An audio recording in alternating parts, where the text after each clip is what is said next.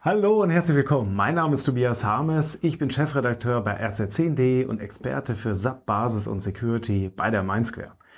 Und ebenfalls von Mindsquare ist die Sophie Piomelli. Hallo Sophie. Hallo Tobi. Das hat letzte Woche so gut geklappt mit dem Podcast, dass ich mir gedacht habe, komm, lass uns gleich noch einen machen. Äh, diesmal aber zu ähm, einem ziemlichen Techie-Thema vielleicht. Sieben. Und du hast trotzdem gesagt, mache ich trotzdem. Ja, habe ich Lust drauf. Okay. Ja. Äh, okay, das heißt, ähm, was haben wir gesagt? Du stellst Fragen, ich antworte. Richtig. Und ich, ich bohre aufgeregt. dich richtig tief, dass wir alle Antworten hier auf den Tisch bekommen, dass die Zuhörer richtig was von diesem Thema haben. Okay, ähm, wir wollen, wir wollen sprechen äh, über, was ist eigentlich ein SIEM? Ja. Ja, ich würde sagen, dann starten wir doch auch gleich. Kannst du mir einfach mal als Laie auch den Begriff erklären, was ist ein SIEM? Ich versuche es. Worum geht's bei SIEM? Also SIEM heißt Security Information and Event Management. Und äh, eigentlich geht es ein bisschen darum, dass ich in der Lage bin, an einer Stelle im Unternehmen, äh, in meiner Systemlandschaft, äh, Logdaten zu aggregieren. Also, äh, dass ich äh, zum Beispiel sage, ich habe äh, irgendwie Netzwerkkomponenten wie ein Router, ein Switch, eine Firewall, ich habe Server, äh, Webserver, wo Leute darauf zugreifen können. Und ich habe natürlich SAP-Systeme, wo Leute darauf zugreifen können. Und alle diese Systeme produzieren Unmengen an Logdaten. Ne? Also äh, Zugriffslogs, äh, Security-Event-Logs, äh, Festplatte ist voll, was auch immer. Ne? Alle möglichen Informationen werden erzeugt.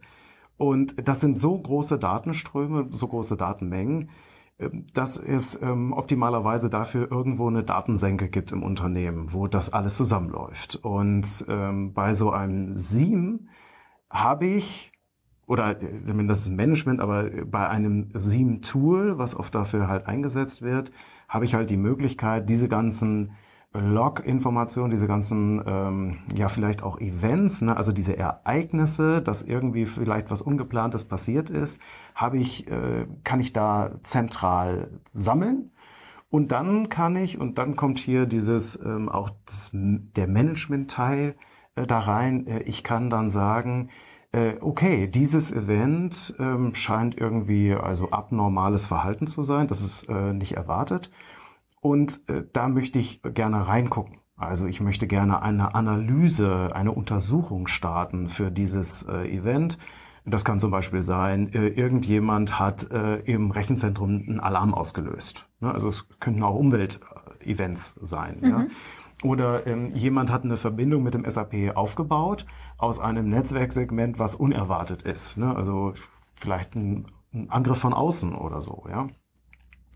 Und ähm, Normalerweise müsste ja jetzt ein Administrator hingehen und müsste auf jedem System einzeln hingehen und gucken und das untersuchen, also sich Firewall-Log-Management-Konsole aufmachen, gucken, was waren da für Alarme, äh, im Netzwerk ähm, auf die Switche gucken, gab es da irgendwie einen Packet Storm oder was, oder im Subsystem gucken, ob im Gateway-Log irgendwelche ähm, Security-Fehler hochgekommen sind. Ja, und damit das nicht passieren muss, kann ich dann in so einem Seam-Tool an einer Stelle möglichst aggregiert allen möglichen Kram sehen und kann dann sagen, okay, das schaue ich mir mal an und äh, da, äh, das möchte ich mal untersuchen.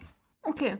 Und wann ist es denn jetzt wirklich wichtig, also für mich selber, also das klingt alles super spannend, ähm, brauche ich da eine gewisse Größe an, an Traffic, ähm, an gespeicherten Daten oder wann würdest du es empfehlen, ist das auch was für kleinere Unternehmen oder ja, was sind da so deine Erfahrungen?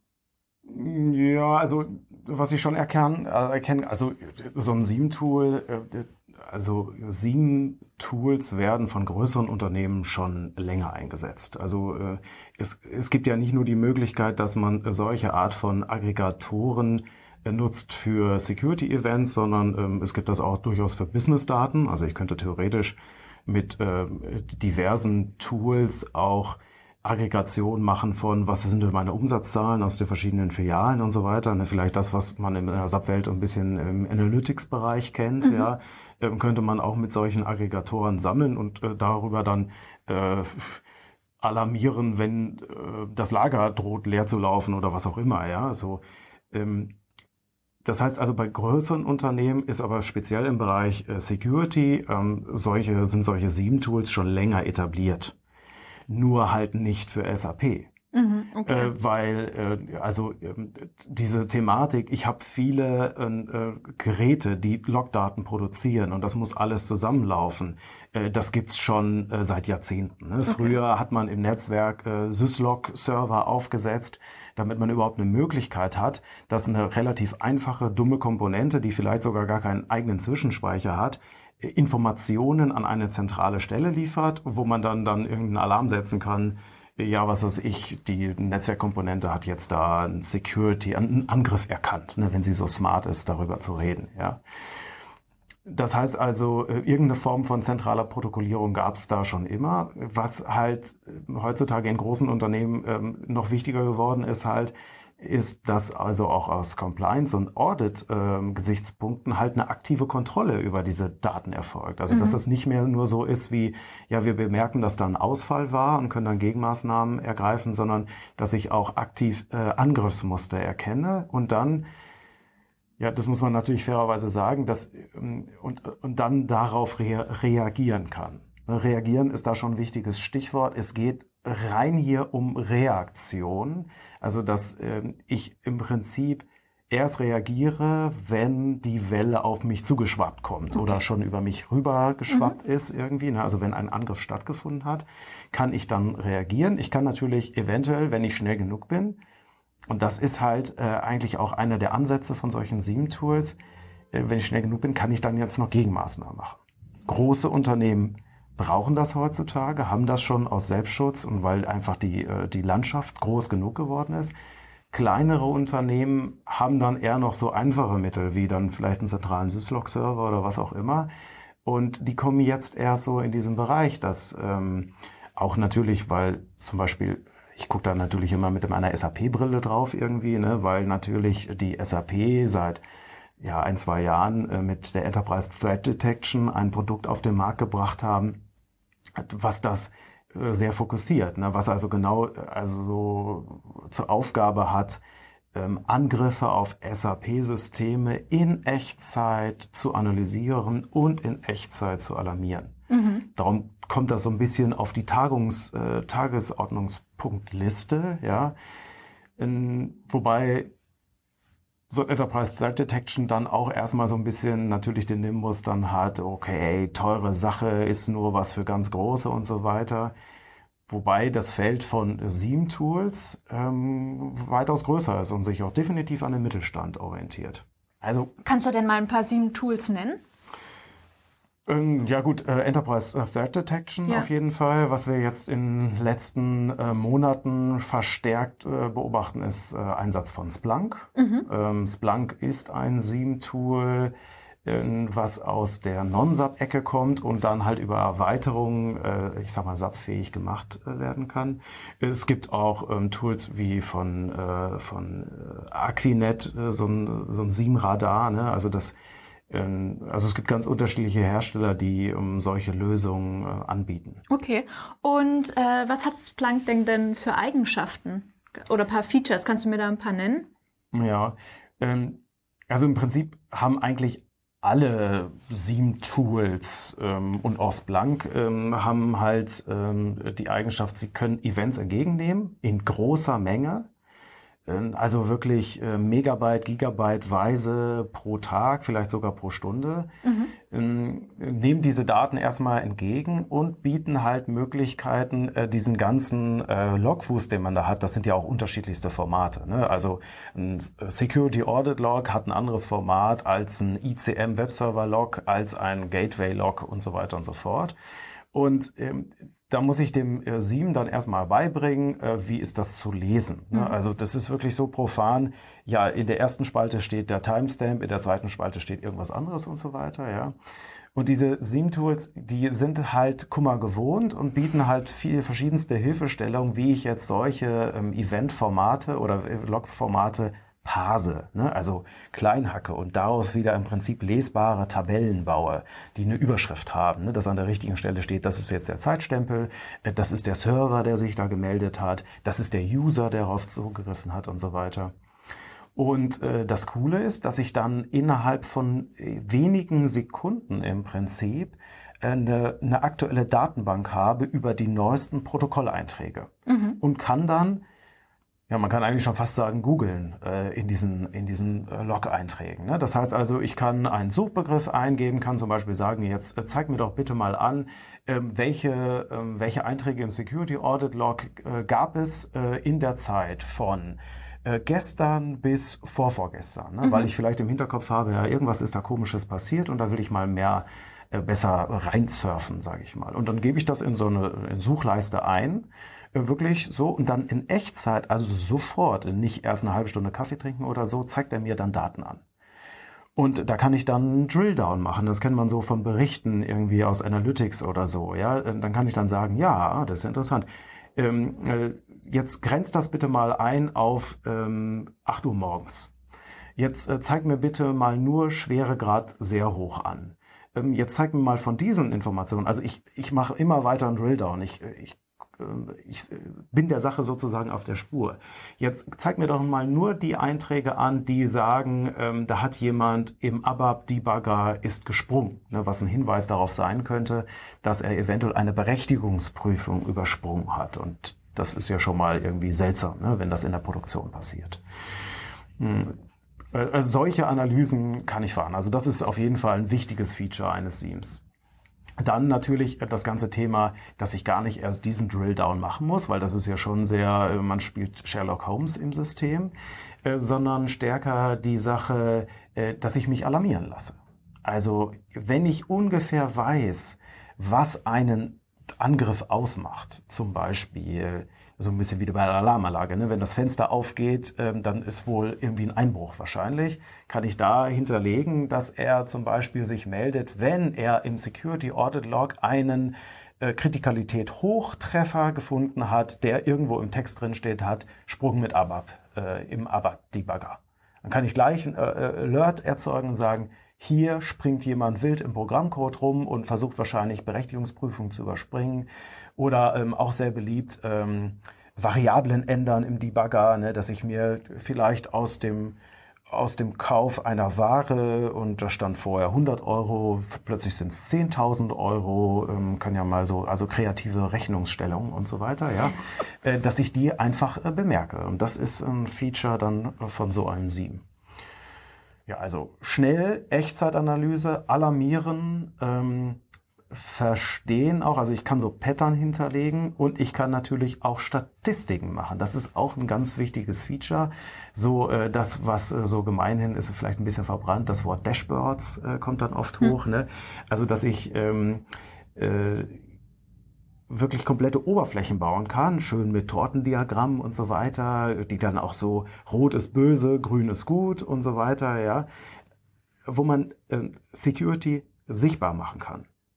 Das halte ich also auch für ein total wichtiges Feature eines Seams und auch übrigens ein Grund, warum auch, ich sag mal, ein Mittelständler ähm, sich dafür interessieren könnte oder sollte, ja.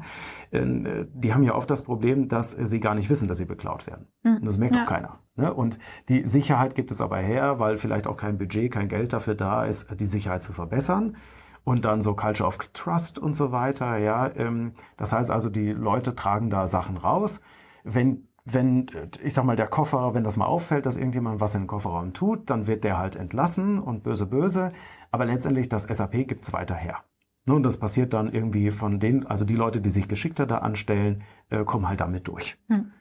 Und ähm, das gibt einem die Möglichkeit, so ein SIEM-Tool, vor allem dann auch in Verbindung mit SAP, weil da steckt schließlich die Kohle des Unternehmens, das gibt einem die Möglichkeit, das dann zu visualisieren, dass man sagt, okay, hier gab es jetzt in den letzten 48 Stunden fünf Sprünge, Sprünge in der Produktion im ABAP-Debugger, aber kein einziger Notfallbenutzer-User wurde aktiviert. Das kann doch nicht richtig sein. Und ja klar, also ähm, es hat dann auch einerseits die Möglichkeit, Leuten auf die Spur zu kommen? Und andererseits auch die Möglichkeit mal zu sagen, Leute, das ist hier Kraut und Rüben. Also die Leute tragen hier mit vollen Händen Kram aus der Produktion oder von unserem Konto. Und um damit dann auch nochmal zu zeigen, ähm, hey, wir haben hier ein Problem. Oder übrigens auf der anderen Seite auch, hey, wir sind hier gut aufgestellt. Mhm. Ne, es gab keinen Security-Incident. Weil ein nennenswerter Teil von Aufwand entsteht ja auch durch vielleicht Revisionsmaßnahmen und so weiter, die halt das Dilemma haben, dass sie aufwendig und einzeln ähm, Protokolle prüfen müssen, um ihrem Prüfauftrag nachzukommen. Aber macht halt keinen Spaß. Ist halt schwierige Arbeit. Ja. Ja. ja. ja. Und äh, das kann ich da natürlich dann mit dem Gucken erledigen. Ne? Dann kann ich mich eher darauf konzentrieren, wo ist denn was gefunden worden und natürlich ist es so, dass wenn ich das jetzt einführe und damit beginne, es natürlich auch dann erstmal so einen gewissen Schulungsaufwand gibt, wo man sagt, okay, man muss erstmal warm werden, wie mit jedem Tool, mit jedem Analysetool auch, äh, dass dann eventuell dann so Falschmeldungen erstmal hochkommen. Ähm, da unterstützt einen Sieben auch. Ne, das ist auch so eine Funktion, dass ich dann sage, okay, das ist eine Falschmeldung. Hier muss die Regel geändert werden, die Alarme erzeugt, weil ich möchte eben nicht alarmiert werden, wenn ein Emergency, ein, ein Firefighter-User verwendet wird. Weil da gehe ich fast von aus, wenn der verwendet wird, dass der irgendwie komische Dinge im System macht, ne? sonst bräuchte es ihn ja nicht. Ich meine, es gibt verschiedenste äh, Alarme, die man da tracken kann. Ne? Man, wenn man dagegen dann eine Situation hat, wo ein, ein äh, Benutzer, den es schon nicht mehr gibt im Unternehmen, weil er entlassen worden ist, wie auch immer, plötzlich sich anmeldet am Subsystem, das wäre ja schon mal eine Alarmmeldung wert. Ne? Das ist ja auf jeden Fall kein erwartetes Vorgehen. Ja. Hast du da auch noch mal ein Beispiel, also was passiert ist bei anderen Unternehmen, wo jetzt mal so eine größere Security-Lücke aufgetreten ist? Ja, also ich meine, es gibt ja viele Schauermärchen da, äh, die auch nicht immer komplett allein auf äh, die Ursache haben, dass es mangelhafte Subsecurity äh, gibt. Ja. Aber es gibt natürlich schon die Situation, dass ähm, ja ähm, zum Beispiel ganz profan äh, durch so die Möglichkeit, dass ich Berechtigungswerte ändern kann ähm, durch den Debug-Modus, äh, dass Leute sich wirklich ähm, Geld in die äh, Tasche schaufeln. Ne? Also ähm, beliebtes Spiel ist, ähm, ich ich, äh, bevor der Rechnungslauf, also bevor der Zahllauf passiert, ändere ich die Kontonummer von einer Rechnung, die mein Unternehmen eigentlich bezahlen müsste, ähm, also von irgendeinem Lieferanten, der hat uns was geliefert als Firma, ja, und ich ändere die Kontonummer auf die Kontonummer meiner Frau. Ja, schöne Grüße. ähm, die und freut sich, die kann genau, ja genau so und äh, und dann äh, wird bezahlt und der Lieferant meldet sich natürlich, wenn er einen guten Mahnvorgang hat, meldet er sich auch schnell und sagt, hey, was ist los? Äh, ihr habt mich nicht bezahlt und dann wird die Mahnung bezahlt. Also die läuft dann richtig, richtig aufs Konto. Okay. So, das heißt, die Firma hat zweimal bezahlt. Ähm, wenn man an der richtigen Stelle im, im Rechnungsprozess dann äh, auch aufgehängt ist, dann kann man das halt auch vertuschen, dass es irgendwie seltsamerweise regelmäßig im Abstand von einer Woche oder zwei immer irgendwie so einen komischen Mahn, so ein Mahnding gibt. Oder wenn man nur einmal im Monat den Zahllauf macht, äh, dann gibt's halt einmal im Monat irgendwie dann vielleicht zwei, drei Mahnungen von irgendwelchen Lieferanten. So, und das sind natürlich Sachen, wo Leute sogar aus legitim, also die haben dann so vielleicht äh, schon, äh, das ist so ein, das ist ein äh, SOD-Konflikt, ein Funktionstrennungskonflikt, ähm, wo Leute halt zu viel in dem Prozess dürfen. Äh, den kriegt man auch nicht so einfach mit, ähm, dass der springt im Debugger sondern äh, da muss man dann auch schon ähm, einen Teil der Geschäftslogik mit verstehen und, und dann äh, vielleicht auch Belege nachverfolgen und sagen, okay, hier ein seltsames, warum, ähm, warum ist dieser User immer in einem Mahnprozess involviert? Das ist so. Aber es geht natürlich auch viel profaner. Ähm, ich äh, habe die entsprechende Berechtigung, mir ähm, ein Sub-All zuzuweisen, ähm, mache das, ähm, mache dann, ähm, klaue irgendwie klaue irgendwas, eine entsprechende Kontobuchung löse ich aus oder ein fingierter Kauf und dann eine fingierte Bezahlung und äh, äh, entrechte mich wieder. Mhm. Das heißt also, ähm, so wenn dann irgendwie einmal im Vierteljahr die Revision eine Prüfung macht oder einmal im Jahr der Wirtschaftsprüfer kommt und eine IT-Prüfung macht, dann wird er nicht sehen, dass dieser User ähm, Sub-All hatte, ne, wenn er nicht genau hinguckt. Ähm, aber das SIEM würde es mitkriegen. Okay. Ne, das würde sofort Alarm schlagen und sagen, hier hat jemand in der Produktion ein Sub-All-Profil. Das kann doch nicht richtig sein. Und wer dann ein bisschen schlauer ist, der fängt dann an, unter einem anderen User natürlich genau das zu machen. Aber auch das könnte das ähm, SIEM korrelieren, könnte nämlich feststellen in den Logs, hm, da ist jemand von der IP-Adresse 123, der hat sich als dieser User angemeldet. Plötzlich kommt von genau der gleichen IP-Adresse nochmal ein anderer User und der hat jetzt plötzlich Sub-All-Berechtigung und der macht komische Dinge, die eigentlich ähm, für seine Benutzerklasse gar nicht vorgesehen sind. Solche Korrelationen kann man dann zu, ähm, zu so äh, Alarmmustern äh, zusammenbauen und dann sagen, okay, ich werde alarmiert. Und da ist es natürlich so, dass ähm, da hat die SAP natürlich insofern dann ein Stück weit die Nase vorn vor Tools, die vielleicht nicht so SAP-spezifisch äh, unterwegs sind, also wie zum Beispiel Splunk.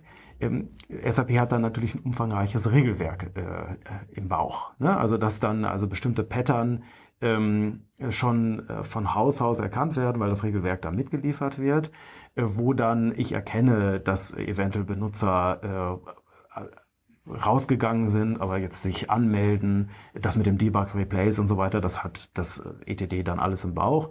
Das müsste ich vielleicht bei, äh, bei so einem Splunk ähm, dazu kaufen. Ne? Kann man natürlich gegen Geld kaufen. Ähm, und äh, es kommt halt auch ein bisschen darauf an, äh, möchte man das vielleicht auch für Non-Sub-Dinge benutzen? Da wäre wahrscheinlich das ETD nicht äh, das erste Tool. Äh, SAP sagt selber, äh, dass sie eigentlich gestartet sind mit äh, diesem Anspruch hier, ETD ist jetzt, also Enterprise Threat Detection, ist jetzt das einzige SIEM-Tool, was sie brauchen in ihrer Landschaft. Hat aber vielleicht ein bisschen festgestellt, das ist vielleicht ein bisschen hochgegriffen. Jetzt ist es so ein bisschen so, ähm, ETD ist das SIEM-Tool für SAP.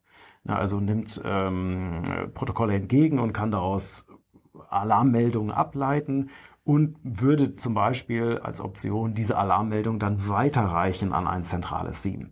Also man könnte die auch hintereinander stoppeln, mhm. ne, so, je nachdem wie groß die Landschaft ist. Ne. Für einen Mittelständler äh, käme das vermutlich nicht, das was ich auch auf zum Beispiel in DSAG-Technologietagen dann dazu gehört habe, äh, von einem Mittelständler, der das berichtet hat, äh, für den käme der, der hat äh, Enterprise Threat Detection als zentrales ähm, Tool da genutzt. Ähm, äh, da käme wahrscheinlich für den nicht in Frage, da jetzt noch ein Sieben aufzubauen und so weiter und so fort. Ne? Also irgendwann ist es dann auch vielleicht ein bisschen too much. Ja. Hast du denn irgendeine präferierte Lösung ähm, von einem Sieben-Tool? Äh, nö, also ich, äh, also die haben alle ähm, ich denke, dass die alle ihren Stellenwert haben. Es, die unterscheiden sich halt in bestimmten Punkten. Ne? Also manche sind halt ähm, auch von den Lizenzkosten dann eher mh, hm, eine dicke Kröte. Mhm. Ja? Also Enterprise Threat Detection ist eher die dicke Kröte, würde ich von dem, was ich so gehört habe. Ja, ähm, ähm, hat aber natürlich dann die Vorteile, dass bestimmte Performance-Aspekte, wenn ich eine große Landschaft habe oder so, äh, das kann kernelnah arbeiten, kann die Daten ganz anders transferieren, als die anderen Tools das vielleicht können, ja. Ähm, vielleicht an manchen Stellen brauche ich das dann, da komme ich dann an den Preis nicht vorbei, während andere vielleicht einen günstigeren Einstiegspreis haben äh, und mir dann erstmal die Welt eröffnen. Ähm, und ich dann äh, später vielleicht dann nochmal shifte, ne, wo dann, wenn also die arbeiten oft auch von den Lizenzkosten her dann mit Volumen. Also wie viel Megabyte pro Tag erzeuge ich an Logdaten? Das glaubt man gar nicht, wie schnell äh, da so 500 MB äh, durch den Schornstein geraucht sind. Ja? Ähm, und, äh, und die lizenzieren darüber. Mhm. Für den Einstieg ähm, finde ich Splunk halt sexy, weil es hat relativ geringen Fußabdruck, was so Infrastruktur angeht und so weiter. Und äh, bis 500 MB kann man sogar kostenlos einsetzen. Ja. Ähm, äh, aber sowas wie, äh, was brauche ich denn jetzt eigentlich an Regeln und so weiter, da braucht man dann externe Beratung. Ne? Da braucht okay. man dann Unterstützung. Ja, und ähm, äh, also meinen alleinigen Liebling habe ich noch nicht gefunden, sondern ich finde halt diesen ganzen äh, Bereich im Moment sehr spannend. Da ist sehr viel äh, Entwicklung drin und, und ich sehe halt, dass jetzt gerade die Mittelständler da äh, wach werden und sagen, ah, das ist doch auch mal etwas, was äh, unser Portfolio irgendwo Richtung Security ergänzen kann. Ja, es ist nicht präventiv, also es, es verhindert nicht den Einbruch, aber wir kriegen es wenigstens mit und dann können wir vielleicht den denjenigen, der das gerade macht, äh, dabei auf die Schulter tippen, während er gerade versucht, was in seinen Kofferraum zu laden. Ja, oder Maßnahmen dann ergreifen im Nachhinein. Genau, ja. ne, um, um ja. das, um das äh, langfristig zu verhindern. Genau, und dann hat man halt auch Beweise, ne, oder man hat äh, konkrete Informationen, belastbare Informationen. Hier ist Kraut und Rüben oder hier werden wir krass irgendwie angegriffen. Viele Mittelständler sind ja auch äh, äh Produktion beziehungsweise Ingenieursentwicklung, ähm, haben da äh, Betriebsgeheimnisse, die im SAP-System stecken. Mhm. Ähm, wenn man dann da sieht, äh, wenn man auch nachweisen kann, dass die angegriffen werden, also wirklich mit Brute Force von außen und so weiter, äh, dass man dann sagt, okay Leute, wir müssen hier noch stärker in unsere Sicherheit investieren, weil wir hier tatsächlich, weil das SAP äh, nicht das unbekannte Wesen ist, sondern wirklich im Fokus steht, angegriffen wird von außen und wir können es hier beweisen, wir haben Protokolleinträge. Ja. Mhm. Nehmen wir so, oder? Richtig. Okay. Und ich denke, wenn jemand noch mehr Informationen für seine spezifische Situation im Unternehmen haben möchte, kann er sich auch gerne bei dir melden, oder? Ja, wobei, vielen Dank für die Vorlage. Ja, gerne. so. Ähm, genau, also, ähm, ich hoffe, das war interessant äh, für euch. Wenn ihr mehr zu dem Thema wissen wollt, ich habe auch noch ein paar Informationen in die Show Notes verlinkt. Vielen Dank, Sophie, Sehr dass gerne. du dabei warst. Äh, bis hoffentlich zum nächsten Mal. Ja, auf jeden Und, Fall. Und ähm, ja, ähm, meldet euch gerne. Ähm, ich würde mich freuen, wenn ihr euch meldet unter harmes.rz10.de. Gerne ein Feedback hinterlassen. Äh, was haltet ihr von dem Podcast? Äh, was für Themen sollten wir mal ansprechen? Ich freue mich über jedes Feedback und beantworte jede Mail. Und damit danke ich euch und wünsche euch noch einen schönen Tag. Bis dahin. Bis dann. Tschüss.